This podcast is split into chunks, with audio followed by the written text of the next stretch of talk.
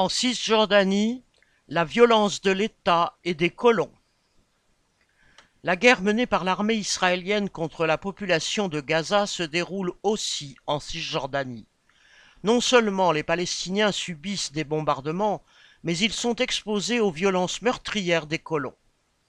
Depuis le 7 octobre, 140 Palestiniens y ont été tués, dont une partie par des colons israéliens.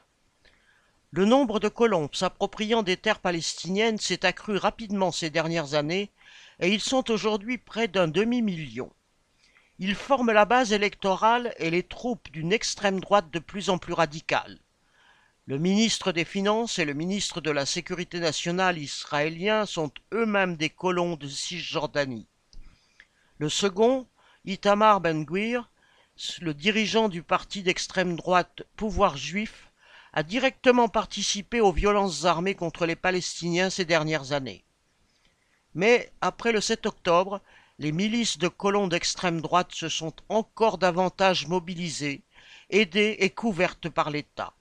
Ben Gvir a annoncé la distribution gratuite de dix mille armes à feu à destination des colons volontaires, ainsi que l'assouplissement des règles sur le permis de port d'armes.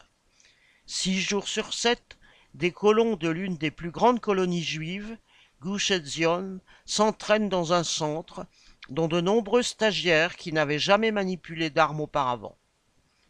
Une partie des colons, protégés par l'armée, déchaînent librement leur haine contre les habitants palestiniens.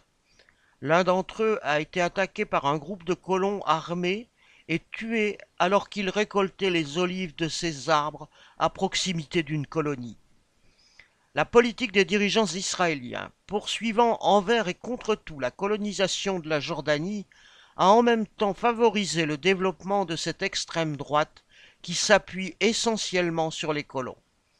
Prêts à justifier leurs exactions au nom de la Bible, ils peuvent assassiner impunément les habitants palestiniens sous la protection de l'armée et le regard bienveillant des dirigeants impérialistes mais c'est toute la société israélienne qui est ainsi pourrie par le militarisme et le racisme. Charles Legoda